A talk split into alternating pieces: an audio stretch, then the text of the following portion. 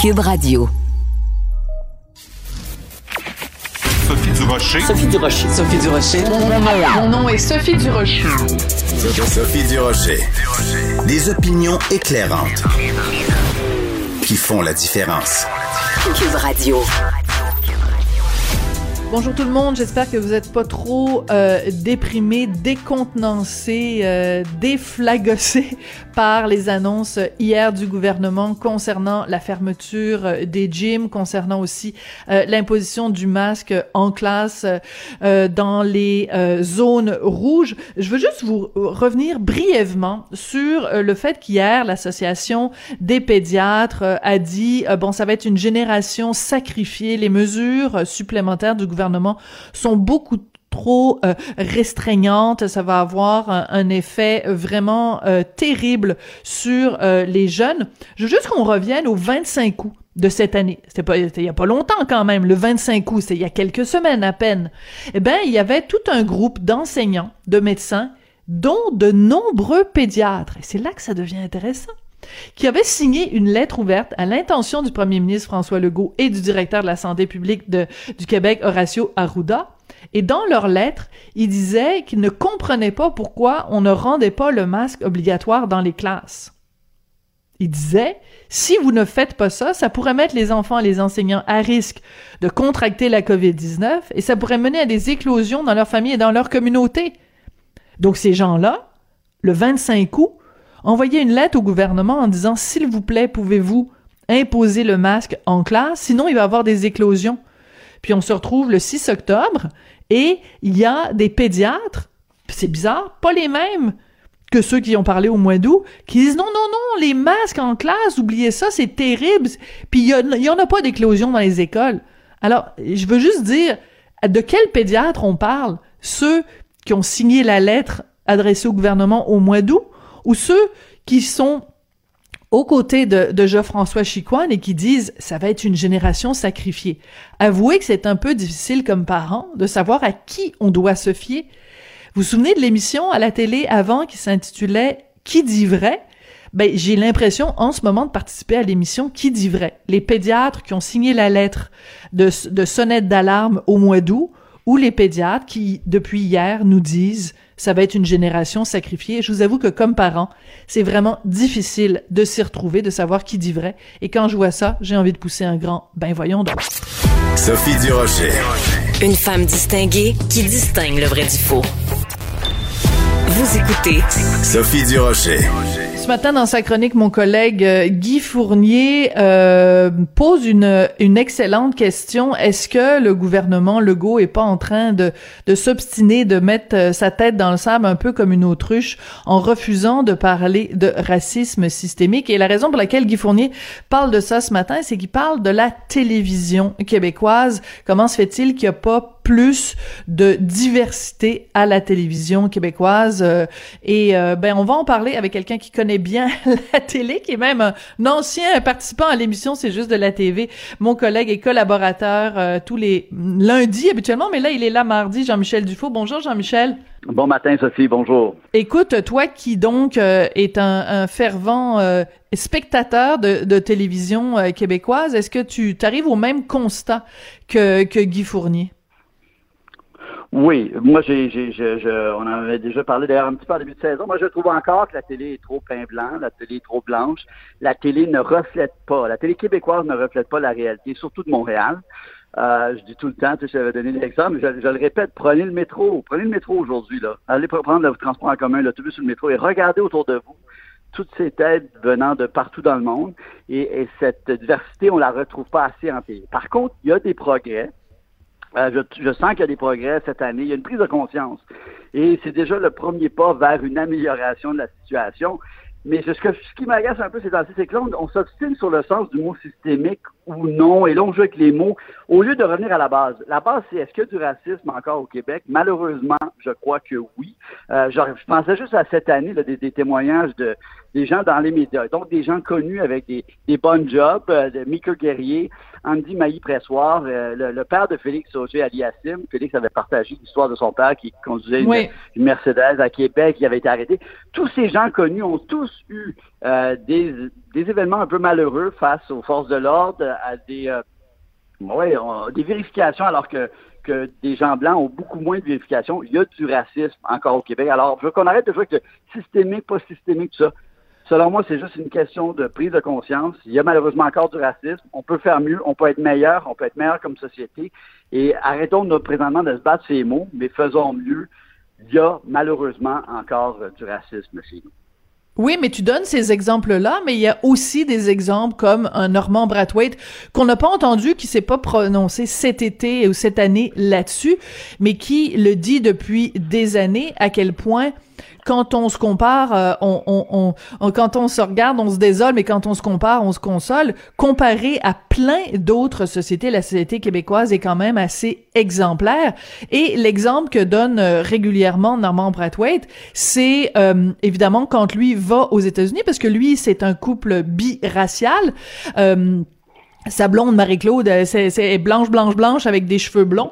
Et euh, il raconte à quel point, quand il va aux États-Unis, dans certains coins, euh, il, se, il se fait regarder. Il raconte aussi quand il est allé euh, en voyage à un moment donné en Jamaïque, où il s'est quasiment fait lancer des roches parce que c'était un noir qui sortait avec une blanche.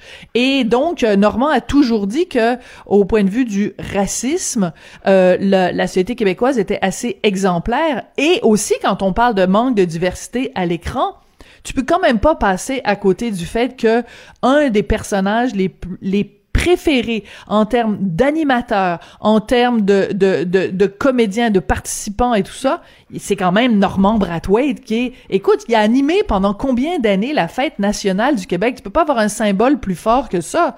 Le 24 juin, on célèbre...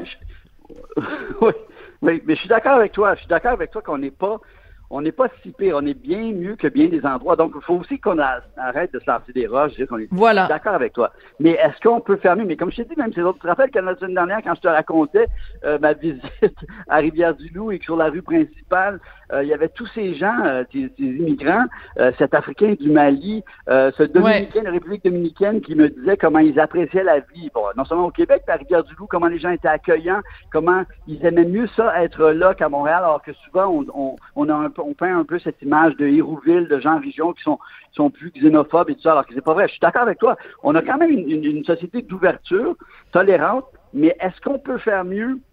Je pense qu'on peut faire mieux. Et c'est à ce niveau-là, je pense qu'il faut quand même euh, se regarder et dire. Mais cela dit, on est bien moins raciste que bien des sociétés, je pense, dans le monde, mais on a encore du travail à faire parce que de penser qu'on a gagné le combat, euh, je pense que non, il y a encore du, progrès à faire dans certains domaine de, la vie publique. Et euh, oui, surtout, par exemple, face aux forces de l'ordre, des trucs comme ça, on peut faire mieux. Mais quand on parle de la télé, par exemple, moi je trouve que c'est tellement représentatif euh, ce qui s'est passé euh, récemment, toute euh, la, la discussion autour de Esquad 99, donc cette adaptation d'une série américaine où il y a qui se passe dans un poste de police à Québec et ben, le chef du poste de police et un autre policier, c'est deux noirs. Ben, je veux dire, c'est le fun d'avoir ça dans une série parce que en effet, c'est représentatif d'une partie de la population au Québec, mais en même temps, c'est totalement irréaliste de penser qu'à Québec, il y a un poste de police avec deux deux policiers noirs. Je veux dire, c'est pas la la la configuration démographique de Québec, c'est pas ça. Et est-ce que c'est ça qu'on veut? Est-ce qu'on veut que quelqu'un à un moment donné, se promène avec un petit crayon pas un petit papier en disant, bon, la population québécoise, il y a 10% euh, de gens qui sont de telle origine ethnique. Il y a 8,3% euh, de gens qui sont de telle euh, couleur de peau. Donc, il faut qu'à la télévision québécoise, il y ait exactement 8,3% des comédiens qui apparaissent à l'écran. Non, mais tu comprends, c'est, c'est, je fais juste, je prends par l'absurde, bien sûr, mais est-ce qu'il faut que ce soit euh, organisé de cette façon-là, que ce soit un reflet exact, parce qu'à ce moment-là, je vais te dire, dans les écoles de théâtre, bonne chance pour en trouver des comédiens noirs, des comédiens asiatiques, des comédiens autochtones. On passe notre temps à nous dire, puis dans, dans son texte ce matin, Guy en parle, il dit on, on voit peu d'autochtones à l'écran. Ben, c'est pas comme si t'allais faire un tour au conservatoire par l'École nationale, puis qu'il y avait 25 comédiens euh, autochtones, là. Il faut les trouver aussi, ces comédiens-là. Oui, puis c'est vrai, moi je suis d'accord qu'il faut pas non plus rentrer dans les statistiques puis faire des, des lois coercitives obligeant des, des, des diffuseurs, tout ça. Mais je pense qu'il y a un début de prise de conscience. Je pense que parfois, même à talent égal, euh, pourquoi pas donner la chance à quelqu'un d'une minorité visible, à talent égal? C'est injuste pour les, les gens euh, de couleur blanche, les caucasiens, mais c'est de dire ben, un peu un retour d'ascenseur, essayer de diversifier l'offre à l'écran. Et cette, comme je dis, quand, les gens vont voir ça, euh, quand des, gens de, de, de, toutes les minorités vont voir à l'écran qu'ils peuvent être là, ça va peut-être leur donner goût et peut-être qu'il y en aura plus. Et plus il y en aura, plus il y en aura de bons, plus il y en aura de bons, tout le monde va y gagner. Et en tout cas, moi je pense qu'il y a encore du travail à faire, mais c'est vrai qu'il y a une question à se poser. Bon là, on, comment on gère ça et est-ce qu'on on y va, comme tu disais, avec un petit, un petit, un petit papier, un crayon, puis on prend des notes de, de, de la représentation et tout et tout ça. Bon, faut pas aller trop loin, mais il y a encore du progrès à faire. Ça, je, je suis certain qu'il y a encore du progrès à faire, mais je le vois, mais je trouve que cette année, je sais pas, comme moi, je trouve qu'il y a vraiment une prise de conscience oui. assez intéressante. Et juste ça, c'est le début d'une discussion. Et, et, comme tu dis, je trouve ça montre aussi que le Québec veut faire mieux, même le rapprochement de Dialogo avec les, les, les, Premières Nations. Mm -hmm. Il y a quand même une prise de conscience de dire qu'on peut faire mieux, on n'est pas parfait, euh, on doit apprendre, on doit tendre la main. Et ça, ben moi, ça me rend fier d'être québécois, de dire, regarde, on peut, est-ce qu'on peut être meilleur? Est-ce qu'on peut être meilleur envers nos, nos immigrants et nos, notre diversité? Ça, ça ouais. je trouve que c'est important. Alors, tu vois, c'est intéressant parce qu'aujourd'hui, euh, Radio-Canada vient d'émettre un communiqué pour nous parler du Bye Bye 2020. On a tous très hâte de le voir parce que mon Dieu, c'est comme il y a de la matière tous les jours pour faire un bye-bye. Je veux dire, c'est tellement une situation surréaliste qu'on vit depuis le 13 mars. En tout cas, ils annoncent donc euh, qu'ils seront les têtes d'affiche de ce bye-bye. François Bellefeuille, Sarah-Jeanne Labrosse, Claude Legault et Guylaine Tremblay. Hey, c'est pain blanc par rien qu'à peu près. Ah ben non, c'est pas vrai. j'ai fait j'ai fait exprès de garder le meilleur euh, pour la fin. Donc il va y avoir aussi Mehdi Boussaïdan.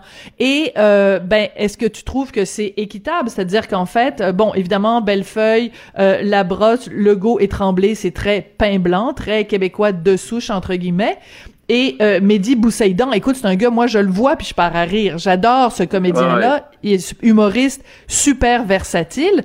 Mais je te pose la question, Mettons que euh, un de ces euh, comédiens-là, une de ces comédiennes-là, doit euh, qu'il s'est passé quelque chose pendant l'année, mettons Georges Larac puis sa position sur les vaccins. À qui on va demander de faire ça et est-ce qu'ils vont pouvoir se déguiser en Georges Larac? Ça c'était une question minée. Ben je pense que maintenant on sait que ça passe plus. Euh, et euh, on doit prendre à ce moment-là un comédien euh, extérieur qui viendra jouer le rôle de, Georges Larac qui sera noir et qui devra jouer ce, ce sketch-là. Je pense que maintenant, avec tout ce qu'on sait, le poids du blackface et tout ça, certains peuvent argumenter, mais en tout cas, dans la communauté, il y a un consensus pas mal que c'est quelque chose qu'on, qu'ils ne veulent pas voir. Donc, on, je pense que ça serait naïf de maintenant de dire, ben, euh, à François Bellefeuille, euh, mets ton maquillage et tout ça, je pense que ce serait une erreur de jugement, ce serait une erreur. Euh, et euh, je pense que dans un cas comme ça, c'est une bonne question. Qu'est-ce qu'on fait? Ben, je pense qu'il faut prendre un comédien noir. Il y en a, quand même, il y en a, il y en a beaucoup. au Québec, il y en a quand même c'est ça, il y en a. Euh, et euh, bon, mais puis par rapport à Mehdi, c'est intéressant. C'est vraiment il est né en Algérie en 1991, euh, grandi au Québec, il, il, il s'est bien intégré au Québec. Certains pourraient y voir justement le token, euh, comme on dit aux États-Unis, le token black, là, comme euh, dans l'annonce ouais, ouais. de Jello là, de notre enfance, les annonces de Bill Cosby, il y avait toujours des gens de toutes les couleurs, la, la pub de Benetton. Les bons sentiments, mais au moins il y en a un. C'est déjà ça. Il pourrait en avoir plus, mais au moins il y en a un. Fait que ouais, allons-y par étapes, allons-y par petites victoires. Et euh, jusqu'à un moment où on, ça sera même plus un cas, ça sera même plus une, une discussion. Bon, ben il y a Mehdi, puis il y a François, puis il y a Claude, puis on s'en fout d'où ils viennent, on s'en fout de leurs origines, puis ça sera même plus un sujet de discussion. C'est ce que j'espère. Je suis un peu utopiste avec mes lunettes roses, mais à un moment donné, euh, oui, j'espère qu'il n'y aura même plus cette discussion-là. Comme je pense c'est en train de se passer quand les, les, les jeunes à l'école, les enfants, les, les classes sont tellement bigarrés, les classes Absolument. de partout que je pense qu'à un moment donné, ça sera comme on, on peut, on vit sur, on vit tous sur le même toit. Est-ce qu'on peut s'entendre avec des valeurs importantes ici, euh, des valeurs euh, québécoise d'ouverture sur le monde, puis après ça, est-ce qu'on peut arrêter de, de calculer de ci, de ça, puis oui, on peut faire mieux, ça, je, suis d'accord, mais je pense que j'espère, en tout cas, j'ai hâte à, ce moment-là, là, de, ouais, qu'on passe à une autre étape. Puis écoute, de toute façon, le 1er janvier, euh, je pense pas qu'il y a grand monde qui va se dire "Ah, oh, est-ce qu'il y avait suffisamment de ci ou de ça La seule question qu'on va se poser, c'est François Bellefeuille puis Mehdi Boussaïdan. Est-ce qu'ils ont été drôles ou ils ont pas été drôles? Est-ce que les sketchs étaient bien écrits? Est-ce que Ils, nous ont aidés à mieux passer euh, de l'année 2020 à l'année 2021 Je pense que euh, au final, c'est quand même ça qui est le plus important. Écoute, euh, je pensais jamais un jour avoir une discussion sur le pape avec toi, mais euh, disons que le pape se mêle de, politique ces temps-ci. Euh, donc, explique-nous un petit peu c'est quoi le contexte et, ce que tu en penses. Ben, c'est ça, parce que d'emblée, je veux juste dire que dans la vie, je suis agnostique depuis depuis longtemps. J'ai une famille qui n'est pas très religieuse. Je pense que mon père est considéré comme athée. Bon, j'ai été baptisé, communié, mais c'est pas quelque chose qui était important dans la famille, on n'allait pas à la messe. Et moi, vraiment, moi, ça m'intéressant un peu à ça, je me suis vraiment dit, bon, moi, je suis agnostique. Je ne sais pas. Ce qui veut dire, dans le fond, je ne le sais pas. Quand je vais mourir, je vais peut-être le savoir. Je vais peut-être voir le grand créateur. Il m'expliquera c'était quoi toute cette mascarade et cette histoire-là. je ne sais pas. Puis pour l'instant, je le sais pas. Puis c'est ça. Donc, je suis agnostique. Je reste ouvert, par contre. je reste ouvert avec une main levée en disant, bon, ben, s'il y a un paradis, je, veux y aller ou quoi que ce soit. Mais je fais des blagues, mais si, je ne sais pas ce qu'il y en est. Donc, je veux juste dire que le, pape Francesco, là, qui est le premier pape, d'ailleurs, de l'hémisphère sud d'Argentine, ses parents étaient italiens, par contre, il faut quand même le préciser. C'est le premier pape dans ma vie où que je, je sens une sorte d'humanisme qui, qui me touche c'est un pape que, que j'aime bien. C'est drôle, hein, alors que je suis assez anti, euh, anti-religion. Anticlérical, ouais. Oui, il critique, critique la religion catholique aussi, qui, parce que euh, on, je voulais en parler à, la fin de mon, mon laïus sur, euh, sur le pape, mais je vais le dire en, d'entrée de jeu. Tu sais, c'est quand même, il fait un peu la leçon, mais c'est quand même une religion très, très sexiste où dans l'histoire ben de l'humanité, il n'y a jamais eu de pape femme et où les femmes ne peuvent pas voter pour le prochain pape. Je veux dire, c'est quand même scandaleux qu'il commence à avoir cette ouverture avec euh, le, fait que les cardinaux puissent être femmes, mais je veux dire, c'est quand même historiquement une organisation très, très, très, très, très sexiste. Mais comme toutes les religions. comme, toutes, les, religions euh, institutionnelles, toutes les religions, euh, toutes les monothéistes, ouais. Alors, vas-y. Donc, alors, il s'est mêlé de politique. Oui, il a fait un, euh, on appelle ça son encyclique, euh, un texte de 90 pages, un, grand plaidoyer pour euh, ouais, une meilleure société, une, une grosse critique du monde actuel. donc, des, des partis pris. Il avait fait un texte il y a cinq ans sur l'écologie, mais là, c'est vraiment, il parle beaucoup des inégalités économiques, de l'accueil des migrants, de la peine de mort, un genre de, de, survol de comment on peut être meilleur, très, très critique, très réaliste aussi. Et une critique du libéralisme économique aussi. Euh, on vient toujours à la base, mais moi, moi c'est pour moi un des scandales. Je sais que c'est simple de dire ça, mais quand on pense qu'aujourd'hui, ce matin, on se lève et que 85 personnes sur la planète possèdent 50 euh, autant que 50% de richesse du reste de la population, ça, j'avais bien me phraser mon truc. C'est-à-dire que 85 personnes sur la planète ce matin possèdent autant de richesse que 50% de la population ah mondiale. C'est énorme. Vous pensez à ça, et, ça, c'est énorme. Je veux dire, c'est des chiffres, c'est scandaleux. 85 personnes. Donc, ce, ce libéralisme à outrance, ce libéralisme économiste, ce capitalisme sauvage, dans le fond, c'est une critique beaucoup du capitalisme sauvage. Puis là-dessus, je suis un peu d'accord. Je, je, ne comprends pas. Et, et on, on s'entend là. Moi, je suis pour la propriété privée. Je suis pour le, le, le capitalisme. Je pense quand même que le capitalisme permet euh, de, de, la compétition, puis la compétition sort le meilleur de chacun. Mais je suis pas pour le capitalisme sauvage. Je, je, je ne suis pas pour le, on en a déjà parlé, mais le fameux trickle-down economy qui est qui est cette idée du, du, du ruissellement de l'économie. On a une, mettons, pour faire une image. Trickle down, ouais. Oui, de, de, de, une pyramide de, de, verres de champagne, de coupes de champagne, et là, on en met en haut aux plus riches, puis là, il y a tellement d'argent que ça, ça coule sur les autres et les autres, et là, tout le monde devient riche parce que le premier a tellement eu de richesse qu'il a fait bénéficier de sa richesse à tout le monde parce que le, le champagne coulait à flot. Alors que moi, je suis très critique de ça parce que je me dis, c'est pas vrai. Le gars qui a la, la pyramide, en haut, là, il va prendre les osaires en dessous, puis là, il va les congeler parce qu'il va vouloir les garder pour la prochaine fois. Et l'être humain, l'être humain étant assez égoïste à la base, malheureusement, ben, je pense. Donc, c'est une critique intéressante, euh, et c'est 90 pages, ça se lit, mais c'est un, je trouve que c'est un, pape éveillé, c'est un pape moderne, c'est un pape, euh, qui, qui, qui, est au courant de la situation. Et pour la première fois de ma vie que je suis un peu, sans dire que je suis un grand fan, il y a mais c'est assez intéressant et aussi intéressant de voir que, que dans ouais que, que, que, qu'il prend la position, il prend des, il a le courage de ses opinions, il prend position sur certains enjeux euh, et justement dans un temps de pandémie, il dit que le, le, commun, personne ne peut battre la, maladie tout seul. Ça prouve qu'on on est un et qu'on doit se tenir et qu'on doit penser aux plus pauvres, aux plus démunis et tout ça. Donc, euh, je trouve que c'est un pas touchant et un pas que j'aime malgré les imperfections et, comme je dis à la base, même malgré le fait que je sois agnostique. Agnostique. Alors, juste une phrase en terminant tirée de cette encyclique euh, du pape François, parce qu'on parle évidemment tout le temps du virus euh, de la COVID en ce moment. Il dit l'individualisme radical est le virus le plus difficile à vaincre dans une société malade tournant le dos à la souffrance et il dit qu'il était complètement euh, indigné de voir des personnes âgées mourir par manque de de respirateurs et il se permet de dire que c'est une conséquence du démantèlement année après année des systèmes de santé. On a quasiment l'impression qu'il s'adresse au docteur Gaëtan Barrette. Hey, merci beaucoup, Jean-Michel. On se retrouvera. Qui sait, qui, qui aurait pu penser hein, que le pape François, il connaissait le docteur Gaëtan Barrette personnellement? Hein, c'est fou pareil. merci beaucoup. Jean-Michel, on t'en parle la semaine prochaine. Avertissement.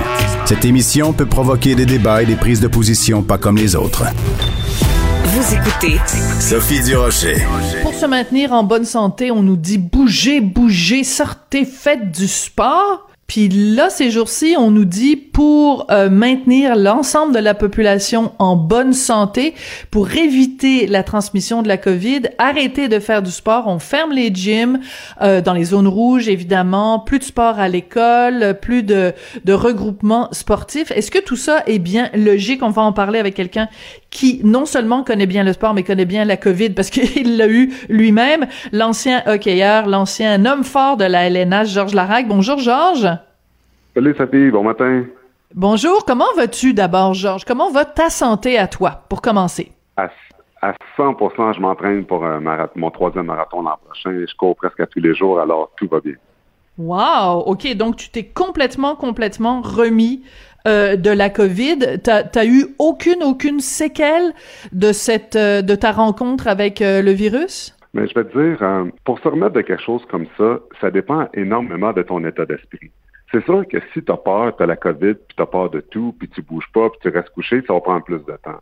Moi, quand j'ai attrapé la COVID, je bougeais, je faisais des shut-ups, j'étais actif, même à l'hôpital, parce que je voulais hmm. pas rester malade. quand tu es actif, la maladie peut pas rester en toi, puis puis une semaine après être sorti de l'hôpital, je courais déjà des 10-15 kilomètres. Puis ça, c'est pas parce que, tu sais, oui, il y en a qui vont dire tu es en santé, mais je suis en santé ben pourquoi? Parce que je m'entraîne, parce que je cours, parce que je bouge. Puis souvent, les gens, si tu as peur de tout puis tu bouges pas, quand tu restes couché, ça prend plus de temps. Fait que je suis pas resté couché dans mon lit toute la journée longue. J'étais debout, je bougeais, je faisais des jumping jacks. J'étais actif parce que quand tu es actif, ton corps, ben, il élimine, il élimine. Puis là, c'est, ma récupération est allée plus rapide. Puis après ça, j'ai aucune séquelle, j'ai absolument rien. J'ai tout retrouvé, je suis en forme, puis tout va bien. Puis euh, j'ai rien à dire de, négatif de mon expérience en termes de séquelles qui, qui, qui reste avec moi.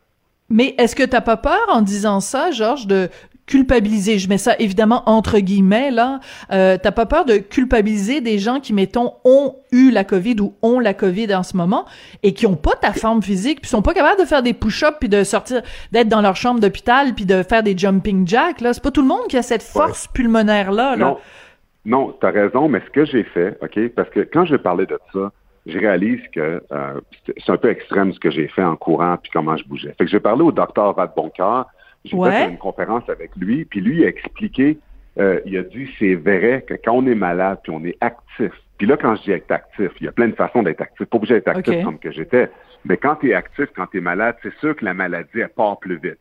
Donc, il y a des gens qui vont être actifs de la mesure qui sont capables de le faire. Il y en a qui peuvent être plus intenses, mais c'est prouvé, puis le médecin l'a confirmé que quand tu es malade et tu es actif, au lieu de juste rester couché, tu vas, tu vas guérir plus rapidement. Donc, c'est pour ça que j'ai fait ça avec, j'ai fait cette conversation avec un médecin là aussi, parce que c'est sûr que si juste moi je dis ça, les gens vont dire, c'est pourquoi tu parles, c'est pas un médecin, de quoi qui parle la RAC, c'est n'importe quoi. Donc, j'ai fait cette conversation avec un médecin. Mais ma méthode que j'ai faite, tu as raison, c'est un peu intense, puis je sais qu'il y a des gens qui pourraient pas faire ça.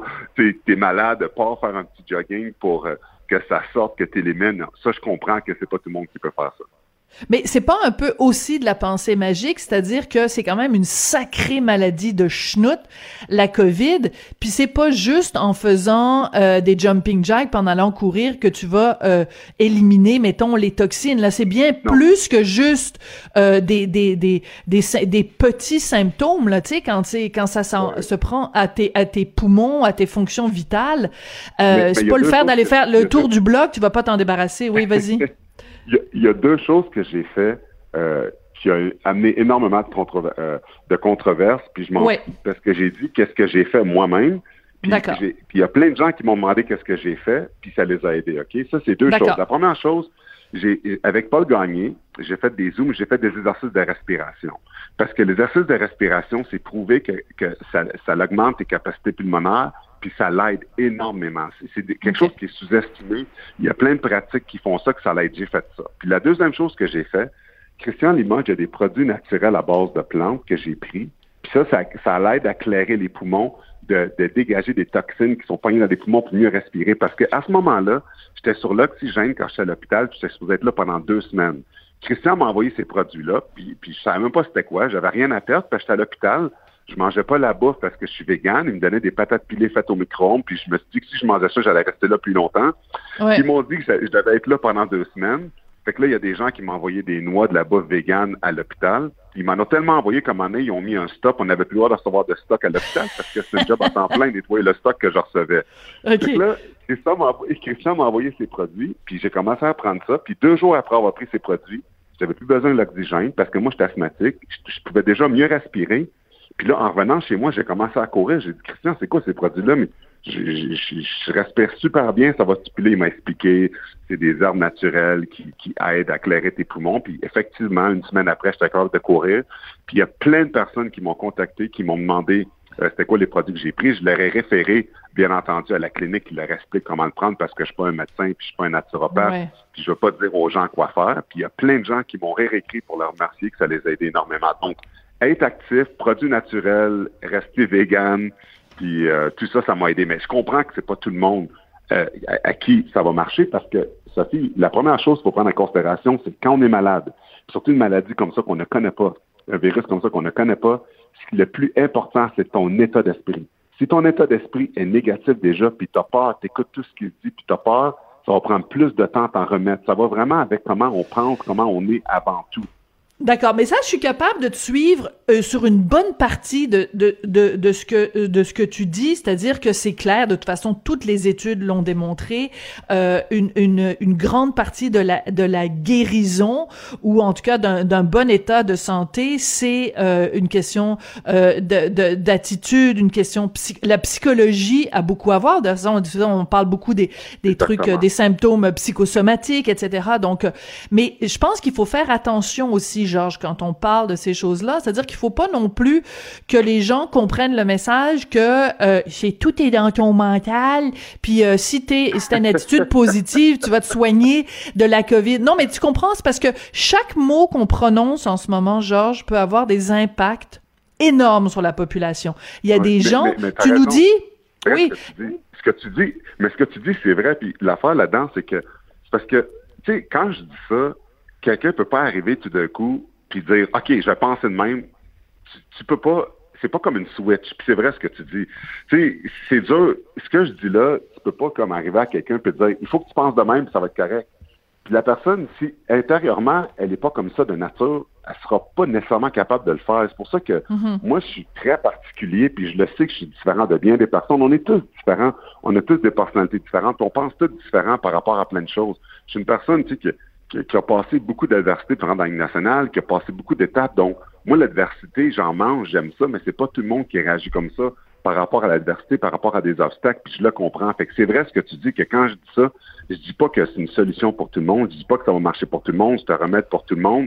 Loin de là. Je, quand je parle de ça, je parle pour moi qu'est-ce qui a marché. D'accord. Dans aucun cas, euh, je blâme les gens de des méthodes que eux ils prennent, qui marche pour eux on est tous libres à soi de, la méthode qui marche le mieux pour soi, mais je suis conscient que ma méthode, puis la façon que ça a marché pour certaines personnes, ça les inspire, ça fonctionne pour eux aussi. Mais prenez pas ça comme un remède, ce que j'ai dit en ce moment, puis pensez que je suis docteur Larac. Je ne suis pas docteur Larac.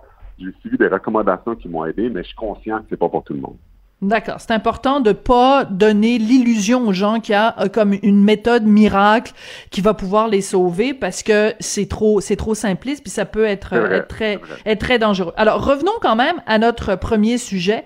Comment t'as réagi toi, euh, euh, athlète justement qui, qui le sport c'est vraiment au cœur de ta vie quand t'as su que un on fermait les gyms, deux qu'on disait aux jeunes ben le sport bye bye. Mais moi, ok, ça m'a frappé parce que moi, j'ai un enfant, j'ai des, j'ai des jumeaux qui restent en Edmonton. Puis eux, le sport n'est pas arrêté. Euh, ah. C'est tellement important. Le sport fait partie de l'éducation. Puis je regarde là-bas comment les, jeunes s'amusent, comment que, oui, il y a des mesures sanitaires en Edmonton aussi, mais il n'y a rien qui est arrêté du côté de sport. Puis je regarde, hmm. tu sais, ce que je comprends pas, c'est que, tu sais, je comprends qu'on veut prendre le plus de mesures possibles euh, pour, pour, pour aider les gens, puis tout ce qui se passe, puis tout ce qui, tu sais, puis ça, c'est un débat qu'on pourrait parler pendant très, très, très longtemps, puis ça pourrait être très controversé. Mais la part, c'est que les jeunes, ce qui est important, c'est que si les jeunes n'ont pas de sport, on va créer un autre problème quand tout ça, ça va être réglé. Parce que on sait que ça fait partie de l'éducation des jeunes, faire du sport, rester en santé, se tenir avec des sportifs, faire des activités dehors, être actif, être bougé. Là, maintenant, les jeunes restent à la maison, ils restent devant leur téléviseur toute la journée, ils jouent aux jeux vidéo toute la journée, ils restent à l'intérieur, ils ne bougent pas. Ça crée des mauvaises habitudes, ça crée des dépressions. Il y a des jeunes qui sont hyperactifs, que ça rend leurs parents fous à la maison. Euh, ça, ça va créer d'autres, plus longtemps que ça va durer, plus de problèmes ça va créer. Puis, ce qu'on va passer à travers ça, mais ben, ça va créer un autre problème avec nos jeunes qui sont le futur de demain. Fait que j'espère que ces mesures-là ne vont pas être trop longues parce qu'on ne peut pas empêcher les jeunes de faire du sport. Tu sais, je comprends que c'est plus les personnes à risque, les personnes âgées qui sont affectées par ça, puis les jeunes le sont pas mal moins. Mais tu sais, il faut trouver une façon qu'on puisse laisser faire du sport puis s'exprimer, parce que pour vrai, je sais pas combien de, de temps l'arrêt, l'impact que ça peut faire à tous nos jeunes euh, au Québec ici ça t'inquiète. Puis en même temps, quand on parle euh, de sport, évidemment, il y a le hockey et euh, il y a toute cette, euh, cette controverse aussi au cours des, des dernières semaines. La ministre Charret, la ministre responsable du sport, qui a durci le ton en la, devant la Ligue de hockey junior en disant « Hey, les bagarres, là, on peut-tu régler ça? Puis si vous le réglez pas, ben on va, on va, on va parler de sous, puis là, on va vous, vous convaincre. » Toi qui as longtemps été monsieur bagarre, hein, on peut dire ça comme ça. Comment tu réagis au ton euh, employé par la ministre, euh, la ministre des Sports, euh, Isabelle Charret? Ben pour commencer, tu sais, je sais que la Ligue jean du Québec s'est défendue en disant que c'est pas à cause de ce qu'elle a dit qu'ils ont fait des changements, parce qu'au début, ils ont fait un vote, ils l'ont pas aboli. Puis là, après qu'elle a fait cette menace-là, ils ont refait un vote, puis finalement, ils ont mis des mesures. Fait que, tu sais, on s'entend, c'est après ce qu'elle a dit. Mais, ben, c'est sûr mais je suis en partie d'accord avec ce qu'elle a dit, puis je vais t'expliquer pourquoi. Tu sais, quand tu es un jeune de 16 ans qui se bat contre un jeune de, tu sais, une, personne de 20 ans, t'es pas développé physiquement de la même façon. Ça peut te donner des séquelles dans ta croissance que, que tu pourrais, tu pourrais jamais te rétablir de ça. Moi, je vais toujours défendre les combats pour des professionnels. Dans la ligne nationale ou dans la ligne américaine, c'est quand tu es rendu professionnel, quand tu es rendu un pro. Mais quand tu es jeune, quand on regarde l'hockey junior partout à travers le monde, dans le développement, il n'y en a pas de combat. Puis il n'y en a pas de combat, puis c'est pour des raisons de sécurité. Donc, je suis d'accord que le fait qu'on on veut, on veut abolir le, les batailles dans le junior, parce que moi-même, quand j'étais junior majeur, quand j'avais 16 ans, je me suis battu contre un gars de 20 ans, puis, tu sais, j'ai saigné énormément, puis ah ouais. ça m'a traumatisé. Ouais, ça m'avait traumatisé. Puis, même qu'après ce combat-là, je m'étais dit, je me battrai plus jamais. Puis la raison pour laquelle j'ai continué de faire ça, c'est que mon père est venu me voir dans la chambre parce qu'il regardait le match pendant que j'étais enfant. Tu sais qu'est-ce qu'il m'a dit? Non. Mon père m'a regardé pendant que j'étais enfant, quand dans ma tête, je me disais, je me battrai plus jamais. Il m'a dit, est-ce que tu vas te cacher derrière les jupes de ta mère ou tu vas devenir un homme?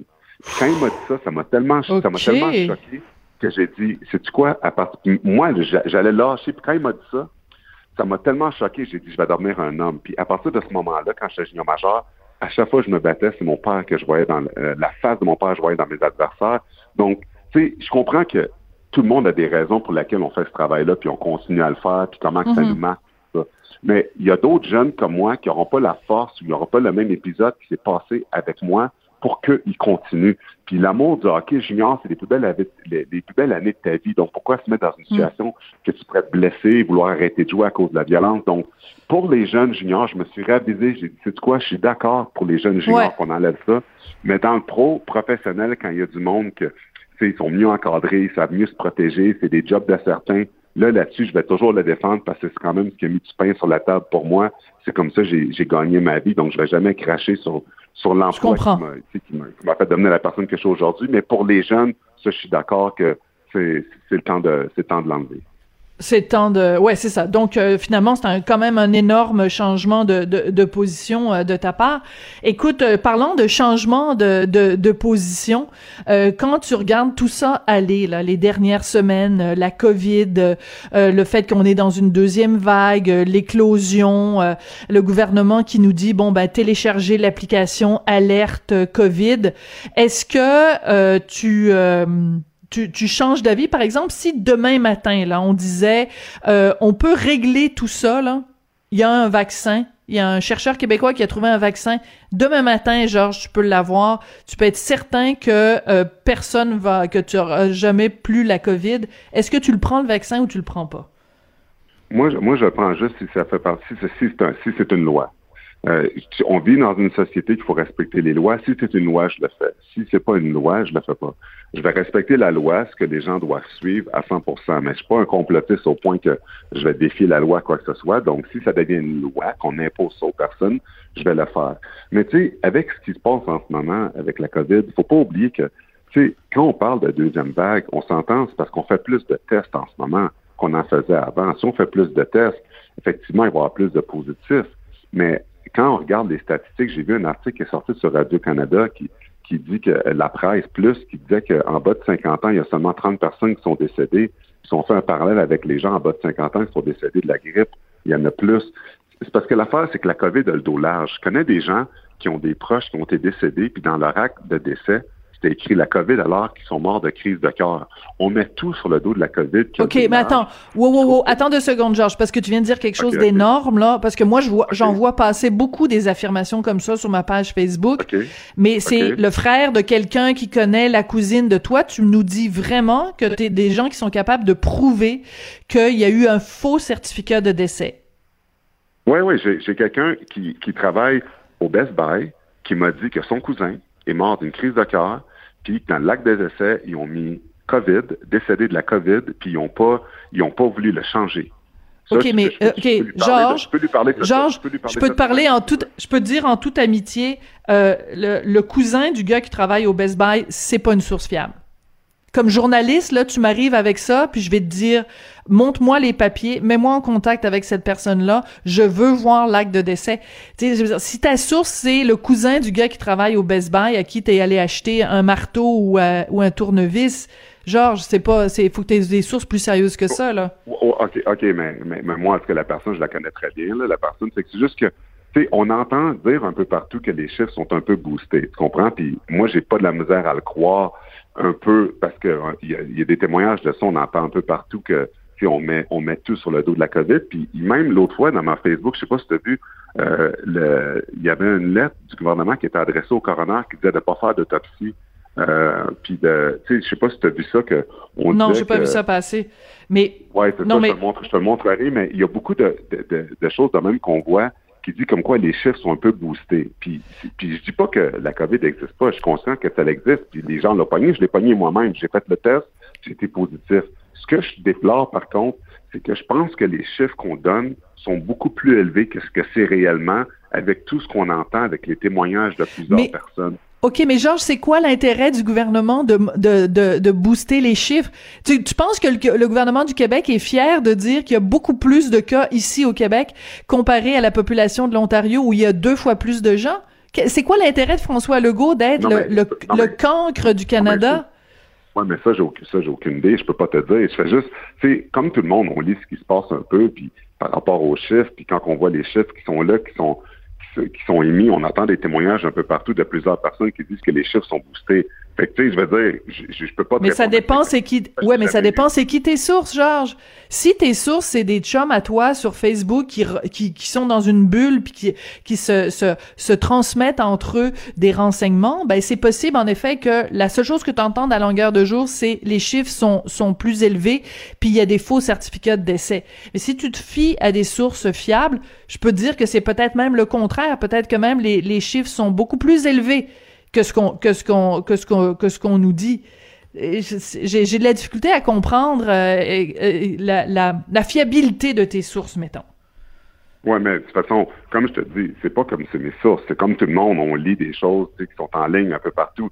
C'est pas comme mes sources. Comme tout le monde, on lit là-dessus pour voir qu'est-ce qui se passe dans la société, de voir comment ça se passe, les chiffres qui sont ennemis, des gens qui s'expriment par rapport à ça. Donc, c'est pour ça que c'est pas une affaire de source. J'ai pas fait un article sur la COVID de de par rapport à ça, puis dire ah j'ai des sources fiables qui disent.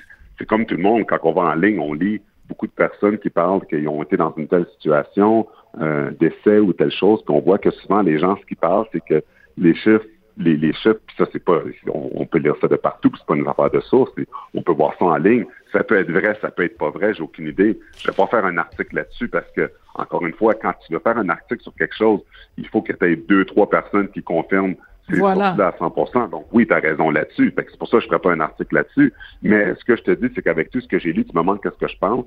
Je trouve qu'avec tous les commentaires que j'ai lus de plusieurs personnes, les chiffres ont, l'air d'être boostés. Est-ce que c'est vrai? Est-ce que c'est pas vrai? Ça se peut que ça soit pas vrai. Ça se peut ce que tu dis. C'est vrai. C'est vrai que le gouvernement n'aurait pas d'intérêt à ce que les chiffres soient boostés par rapport à ça. Pourquoi on voudrait booster? J'ai aucune idée, mais encore une fois, je fais pas un travail là-dessus. Je fais pas un article là-dessus. Je, me, me renseigne pas là-dessus. Je continue à vivre, je continue d'avancer, puis d'aider les gens autour de moi, puis de rester en santé. Je peux juste contrôler moi-même, dans le fond, ce que je fais pour ma santé, puis les gens autour de moi. Parfait. Ben écoute, merci beaucoup, euh, Georges. Puis euh, ben j'aime ça me chicaner avec toi. Oh, moi, moi, j'appelle pas ça un chicane, c'est le fun. Non, non, non, mais non, mais non, mais j'aime ça, j'aime ça qu'on se lance euh, des défis puis qu'on se qu'on discute. Écoute, c'est euh, c'est c'est toujours intéressant. Euh, Georges, merci, puis euh, contente de savoir que tu es en pleine forme et que tu as récupéré à 100% de la COVID. Donc, Georges Larac. Je t'invite à joindre, je t'invite à joindre à moi au marathon l'an prochain si tu veux le faire avec moi. Et boy. OK, il faudrait que je commence à courir euh, un petit peu plus que juste euh, le tour du bloc. Eh, OK, c'est un défi. Peut-être euh, peut-être un 5 km en 2021. Merci, Georges. À bientôt. Sophie Durocher. Entendez les dessous de sa dernière chronique. Cube Radio. Moi, dans la vie, j'aime pas les extrêmes. Donc, à un extrême, il y a des gens qui nient la pandémie, qui disent, ben non, pandémie, ça existe pas. Puis à l'autre extrême, il y a des gens qui nient les effets de la pandémie qui disent oh ben non c'est pas vrai que ça va avoir des conséquences à long terme c'est pas grave ça les entreprises qui ferment c'est deux extrêmes qui sont selon moi condamnable. Et c'est pour ça que je trouve très intéressant l'initiative de mon prochain invité, Benoît Giroir, que vous connaissez euh, de nom parce que c'est l'ancien président de l'Union paysanne. Benoît euh, Giroir, maintenant, qui est président de la coopérative de solidarité Jim X, ben, il a parti une page Facebook qui rassemble les témoignages d'entrepreneurs qui sont victimes de la COVID-19. Benoît, bonjour. Bonjour. Pourquoi vous avez eu l'idée de partir cette page Facebook, Benoît? Euh, en fait, euh, j'ai jamais eu l'idée. L'idée nous a été proposée. L'idée nous a été proposée parce que j'ai moi-même j'ai décidé de faire un témoignage euh, qui a été bon. J'ai fait un témoignage parce que mon, notre entreprise vit des heures difficiles. On est sur la corde raide alors que on était une entreprise hyper florissante qui a 18 ans d'existence. Mon CA m'appuie. Je fais une vidéo. La vidéo aujourd'hui a dépassé les 100 000 vues. Donc là, oui, c'est ça. On était euh, bon euh, complètement surpris de la, réaction. On prenait aussi un risque. Hein, les entreprises, des fois, quand on s'affiche euh, bon pied sur quelque chose, mais à la, base, on parlait des conséquences. Et là, quelqu'un nous a dit je suis entrepreneur, faites donc une page, il faut qu'on faut qu'on parle, faut qu'on témoigne. On a pris la balle au bon, la page a été faite et là, c'est, je vous le dis, là, j'en dors presque pas depuis quatre jours. tellement qu'on reçoit de messages d'appui et de, de, en fait, qu'on entrepreneurs et de travailleurs autonomes qui veulent témoigner. Alors, on va écouter un extrait d'un témoignage que vous avez mis en ligne aujourd'hui, si je me trompe pas. C'est euh, Stéphanie qui est donc, euh, euh, elle, a, elle a sa propre entreprise, mais elle est travailleur autonome. Là, elle est enregistrée, elle n'est pas incorporée, et c'est vraiment un cri du cœur qu'elle lance à François Legault. Les gens vulnérables, il y en a plein. Il y a les aînés qu'il faut protéger, il y a tout le monde. Je suis d'accord avec vos mesures d'hygiène, on se lave les mains, on fait tout ça. Mais les gens vulnérables, il y a autre chose aussi que les aînés. Il y a tous les entrepreneurs, il y a toutes les mamans, il y a tous les parents, il y a tous les enfants pas juste de l'argent qu'on perd, on perd de la tête, on perd de la santé mentale. On meurt par en dedans.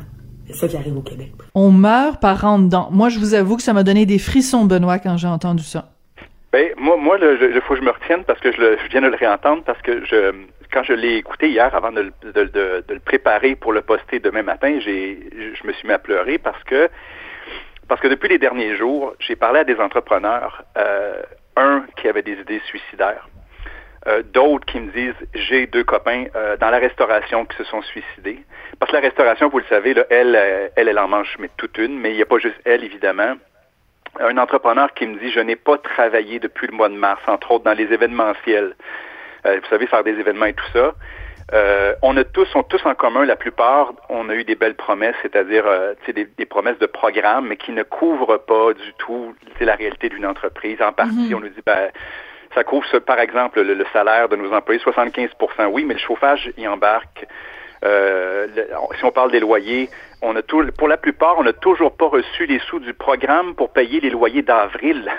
Hein? Donc, oui, oui, c'est très sérieux. Là, ça marche tellement difficile actuellement.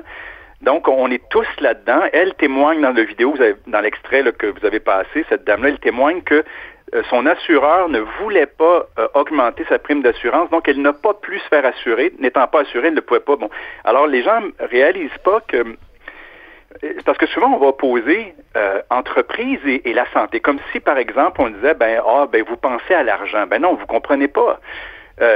on a des employés qui ont quitté par le stress, on les aime on n'est pas euh, en, 1900 mm. où ce que je sais pas trop, il y avait une relation haine, amour-haine entre les patrons et les ouvriers. On aime nos employés. Vous n'êtes pas des sans-cœurs, vous n'êtes pas des sans-cœurs. Ça vous affecte de devoir mettre à pied des gens? J'écoutais l'autre jour euh, euh, Ricardo Larrivé, qui était en entrevue avec Benoît Dutrisac, qui disait qu'il avait de, dû mettre à pied, je pense, une centaine de personnes.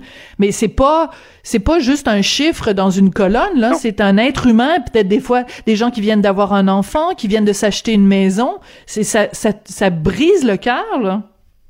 C'est exactement ça. Puis c'est pour ça que le message central qu'on est en train de livrer, les entrepreneurs, c'est actuellement, parce que nous, on pense souvent, vous savez, coût-bénéfice. Quand je veux, je veux parler de coût-bénéfice, je parle pas d'argent. C'est-à-dire que euh, si on regarde les chiffres de façon un peu plus froide et réfléchie au niveau des décès, des implications et tout ça, je pense qu'actuellement, il y a un angle mort, mais mort incroyable au gouvernement Legault qu'il ne voit pas euh, au niveau des entreprises, mais c'est parce que nous autres, les entreprises, en fin de compte, je vous dirais que c'est un peu comme un pôle social. C'est-à-dire que moi, je peux vous dire que dans mon entreprise, un tel a quitté, un tel, j'ai dû le mettre à pied, un tel est en dépression. Je peux vous dire que j'ai un témoignage d'un entrepreneur qui me dit, ben là, qui, qui, va le dire, on va le publier prochainement. Actuellement, je prends des anxiolytiques parce que hmm. sinon, je ne serais pas passé au travers.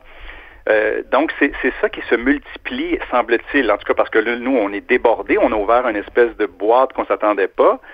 Euh, et, et, je prends le temps d'écouter ces gens-là, puis je ne reviens pas, mais on a également des entrepreneurs, j'en ai une, elle me dit, elle a un enfant handicapé, elle me parle, on, parle du masque, ben, son enfant a un, handicap, euh, il n'est pas exempté du masque. Elle me dit, le, le chauffeur d'autobus me dit, euh, puis elle est déjà débordée à sauver son entreprise. Fait que donc, tu sais, à un moment donné, on plus où donner de la tête, hein. Donc, euh, le, chauffeur d'autobus lui dit C'est-tu normal que ton enfant se frappe la tête sur la vitre d'autobus? Elle dit Non, il est anxieux à cause du masque. Donc, nous autres, tout ça, on, moi, je vous pitch ça là, comme de l'émotion, en voulant dire que j'ai pas d'analyse, euh, je sais pas, moi, pédiatrique là-dessus, puis ainsi de suite. Sauf que je pense qu'actuellement, autant au niveau des médias, autant au niveau du, mais surtout du gouvernement et de la santé publique, il y a un angle mort. Puis moi, je vais vous donner ma vision c'est quoi? C'est quoi cet angle mort, Benoît? C'est quoi l'angle mort? C'est la santé mentale? 5 millions d'habitants. Nous ne sommes pas 5800 morts, nous sommes 8,5 millions d'habitants vivants. La hmm. définition de la santé publique, selon l'OMS, fait qu'on ne peut pas nous traiter de conspirationniste, je prends celle officielle, c'est la santé publique correspond à la santé physique et mentale des individus et des collectivités.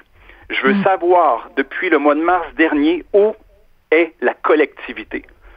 Et on n'est plus en collectivité du tout. On a oublié qu'on était 8,5 millions d'habitants, avec des besoins, avec des aspects différents, mais surtout, la santé là, qui est là devant nous, si les entreprises tombent, puis en passant, elles tombent déjà, c'est déjà commencé, là, euh, qui va la payer, la facture? Je, pense, je parlais à quelqu'un de l'événementiel, Ouais. qui, elle, une grande partie de son travail est de faire des, des, euh, des soirées bénéfices pour les hôpitaux, pour les fondations des hôpitaux. Elle dit, Je vous vois elle dit, venir. je n'ai rien fait, je n'ai rien fait depuis le mois de mars. Elle dit, toutes les fondations se sont patentées, ils ont tous, le, le- tout l'argent qu'ils avaient normalement ramassé a chuté littéralement. La facture va se retrouver à l'État. Et, et ça veut dire des appareils de moins dans certains hôpitaux, ça veut dire des salles précises de moins, peut-être même des emplois de moins. Donc, on dirait que actuellement, euh, le gouvernement n'a ne voit qu'une chose, évidemment un virus, mais dans la réalité, on, on passe vraiment à côté de quelque chose qui, selon moi, ce que je dis, le remède est pire que la maladie. Et, et, euh, et la facture, elle va être, elle va être longue. Là. Mais ce que Euh, moi je, là, je, je suis là puis je déballe mon truc, mais je suis très Mais non, mais Benoît- J'ai passé les quatre derniers jours à recevoir, puis j'ai pris le temps, entre autres, avec un monsieur qui me dit j'ai perdu deux de mes restos, euh, il m'en reste trois, j'ai des idées suicidaires, on parle. Fait que j'ai- j'étais, ouf, tu sais, je, je m'attendais pas à ça. Puis là, ben Mhm. évidemment, ça, c'est là. Puis je suis bien content de vous parler aujourd'hui. Là. Oui, puis c'est important, euh, euh, Benoît, je vais le faire comme à chaque fois que euh, on parle de, de, de suicide, je vais rappeler aux gens, évidemment, si vous avez des pensées suicidaires, si ça va pas bien pour vous, attendez, je vais juste sortir ici mon numéro. Donc, si vous avez besoin d'aide, 1-866 appel à PPE 2LE, E, c'est l'Association québécoise de prévention du suicide. Benoît, euh, cette détresse-là des, euh, des gens d'affaires, des entrepreneurs, des travailleurs euh, autonomes, une vague, c'est une vague que vous avez, vous aviez pas vu venir, vous aviez pas mesuré à quel point ce serait profond, cette détresse-là? Non, je l'avais pas mesuré. Ben, en fait, un, un peu oui. Nous, on a été pris euh, dans les derniers mois à, à quelque part à sauver notre propre entreprise. hein. Comme dans le, le vidéo que moi-même j'ai Mhm. témoigné, on a perdu 150 000 dollars de revenus. On a dû contracter une dette de 100 000 dollars. Euh, vous comprenez, tu perds 150 000, tu contractes une dette, c'est comme si c'est 250 000 dollars que tu as perdu, puis rajoute les Mm. intérêts. Là, on vient d'apprendre hier qu'on est refermé parce que Ouais. le GMX euh, est à Saint-Jérôme, donc dans une zone rouge, alors que, bien humblement, là, on n'a aucun cas. Euh, Ouais. Ni chez les employés depuis le mois de mars, ni dans le CA, ni euh, s'il y avait eu de nos clients, on aurait été avertis évidemment, et, et on, on a- on en a beaucoup de clients. Donc, on a eu des camps de jour tout l'été. Euh, on est euh, on est dans un dans plein cœur de Saint-Jérôme, donc tu sais c'est une zone une zone passante active, aucun cas. Et, et là, bon, on se, refait, on se refait fermer. On nous promet des nouveaux programmes alors qu'on n'a même pas encore été Hmm. payé pour le premier confinement. Je comprends. Donc, voyez-vous, c'est ça qu'on traîne. Mais moi, je vous raconte mon histoire, mais là, ce qui arrive, c'est ça. C'est un raz-de-marée qu'on est en un train de marée. Alors, on va se quitter, euh, Benoît. Je voudrais que vous donniez aux gens qui nous écoutent euh, l'adresse où ils peuvent écrire pour pouvoir envoyer des témoignages et aussi l'adresse où les gens peuvent aller lire les témoignages sur la page Facebook. Alors, je vous laisse, euh, je vous laisse nous annoncer tout ça.